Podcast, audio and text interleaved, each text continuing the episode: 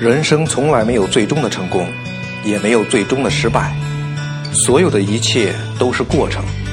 重要的是，我们努力让每一个过程都精彩纷呈。大家好，我是郭白帆，每个周三在这里分享我创业正在经历的点点滴滴。你或许看着我犯了许多错误，直至搞没了公司；又或许看到我想尽办法解决了问题。取得了一点一滴的进步，无论如何，你总有所获。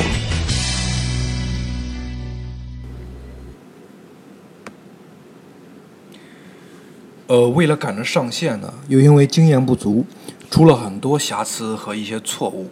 比方说，呃，淘宝的规则是你一旦上线了产品，就不要轻易的修改它的内容，否则你好不容易有一点权重，一修改又归零了。而我在正式上线之前呢，竟然一次两次在店铺里面发布产品，然后自己看看效果不好再修改再发布，这真的是一错再错呀！还有标价，我是把自己真实的定价呢直接发布上去，然后再去做折扣或者优惠券，结果去看其他的店铺，那原价和折扣价真的差远了去了，我感觉都不能叫什么折扣价了，甚至。跳楼价也不够力度来形容，应该叫做跳悬崖价。你说原价三百，划线划掉，折扣价四十九。不过现在我想一想啊，我这样标价也没有什么不好，不一定说说让买家感觉折扣力度越大越好。你像这种跳悬崖价，会有多少人相信啊？反正我不信。当然，也许是我错了，这只是我一个。呃，新人的一个判断。后来我再看规则，我发现人家这样标价，真的还是有些道理的。什么道理呢？就是便于改价，因为有一个原价，也就是说，淘宝把这个叫做一口价，有一个很高的原价，你标在那里，后面你就可以在它的范围内随便调价，这个不影响权重，而且还能让人家感觉，让买家。感觉占了很大便宜，因为你的改价是通过打折、这个优惠券促销去改价格的，所以你只要不超过原来的这个最高标价就行。但是如果你最初的标价是真实的成本利润价，或者是标价比较低，假如有一天你的成本上涨了，你不得不涨价去改动这个最初标价的时候，你的产品权重。就会大受影响。啊，我现在可以稍微解释一下“权重”这个词儿，因为不是所有的人都懂淘宝这个规则嘛。这个权重就是电商平台对你的重视和支持力度。那当然，平台的重视度越高，支持力度越大，对店铺的产品越好。还有一个糗事儿啊，就是上午我今天上午刚上传的一个产品，下午突然间发现。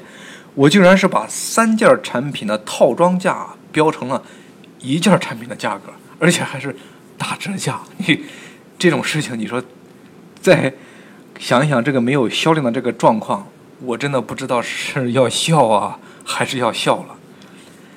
当然是要笑，苦中作乐也是创业者必须的这个素质嘛，革命乐观主义精神嘛。我其实是很看重这个精神的力量的。你比如很多人人到中年之后，往往在，呃一个连续工作时间后啊，发出这样的感慨，就是精力啊大不如以前了。其实所谓的中年，也不过是三四十岁的阶段吧。与其说是精力大不如以前呢，我倒感觉更多的可能是精神大不如以前了，就是精气神下来了。不是成了这个随大流的油腻中年人，就是对现在做的事情没兴趣了。好了好了，这个 有点鸡汤味的这个东西我们就不说了，继续汇报我创业的这个事情。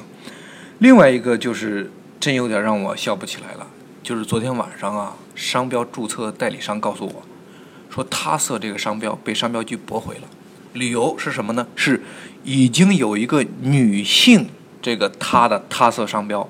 注册了，就是我的那个他色是单人旁加个也，人家那个提前比我注册的是那个女字旁加个也那个他色。最近这些年呢，越来越多人看重知识产权了，商标注册的公司和个人数量也在大量增加，更不用说这个商标的数量了。不是前两年还有一个新闻说，工商局啊把人家这个好多商标拖了一年没发证。